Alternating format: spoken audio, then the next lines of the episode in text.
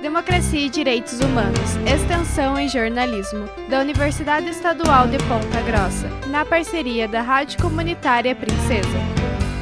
Olá, sou Pamela Tischer. Continuamos hoje com a cobertura da audiência pública que discutiu o projeto de lei que propõe a privatização dos cemitérios municipais de Ponta Grossa. A audiência pública ocorreu na última quinta-feira na Câmara Municipal, sob a presidência das vereadoras Josi Canto, do Podemos, e Josiane Quieras, do mandato coletivo do PSOL. As vereadoras levantaram questionamentos sobre o projeto de lei 449 de 2023, de autoria da Prefeitura. O projeto foi enviado à Câmara em novembro do ano passado em caráter de urgência. Durante a audiência pública, a Ordem dos Advogados do Brasil, subseção de Ponta Grossa, apresentou parecer contrário ao texto do projeto. Segundo a OAB, abre aspas, o texto do projeto de lei número 449 de 2023 padece de inconstitucionalidade parcial. A Constituição da República, pelo parágrafo único do artigo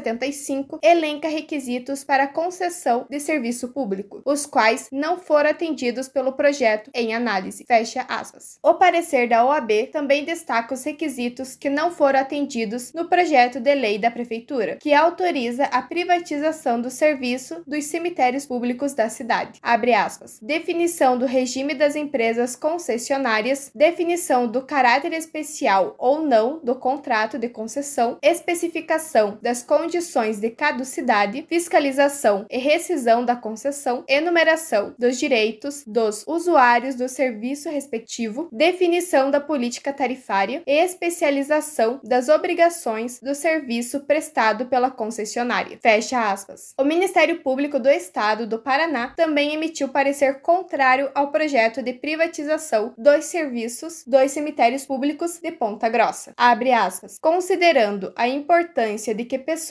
de baixa renda tenham acesso acesso aos serviços funerários como garantia da própria dignidade humana, destaco que, sob pena de ilegalidade, a concessão objeto do projeto de lei deverá respeitar a lei municipal em relação à gratuidade dos serviços. Fecha aspas. O Ministério Público destacou que a lei atualmente garante que a prefeitura garanta o fornecimento público de sepultamento, incluindo o transporte. Na Câmara Municipal de Ponta Grossa, o projeto de privatização dos cemitérios municipais teve parecer favorável por duas comissões e parecer contrário de uma comissão, que foi a de Agricultura, Pecuária, Indústria, Comércio e Meio Ambiente. O ex-diretor dos serviços funerários da Prefeitura de Ponta Grossa, José Ricardo Martins, destacou a importância do serviço funerário municipal, criado na cidade em 1988. José Ricardo defendeu que o que precisa são investimentos por parte do poder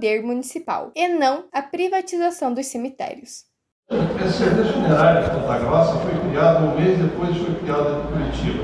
É um molde igual de Curitiba, que está funcionando há 30 anos e eu acho que não tem que mudar nada no serviço funerário. O que tem que ser é dar apoio financeiro e pessoal. Isso sim.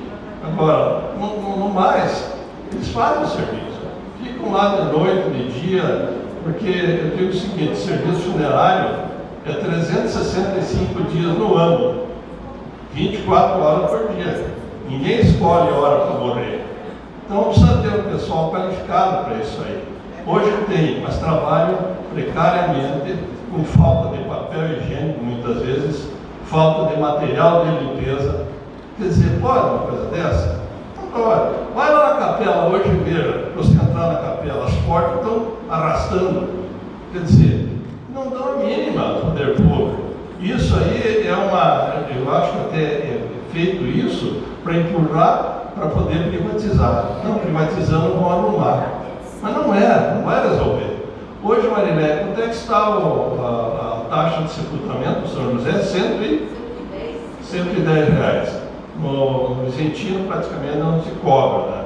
Então, a, a, se entrar, só para ter um exemplo, se mora uma pessoa, paga essa taxa, vai lá no túmulo, aquele túmulo tem um corpo lá.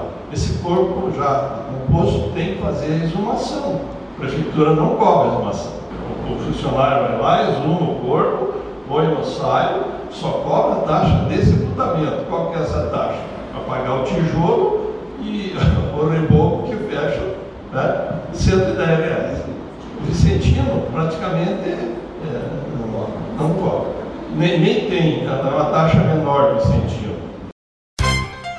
Democracia e Direitos Humanos é um serviço de extensão do curso de jornalismo da Universidade Estadual de Ponta Grossa, na parceria da Rádio Comunitária Princesa. Produção, locução e edição, Pamela Tischer. Professora responsável, Hebe Gonçalves.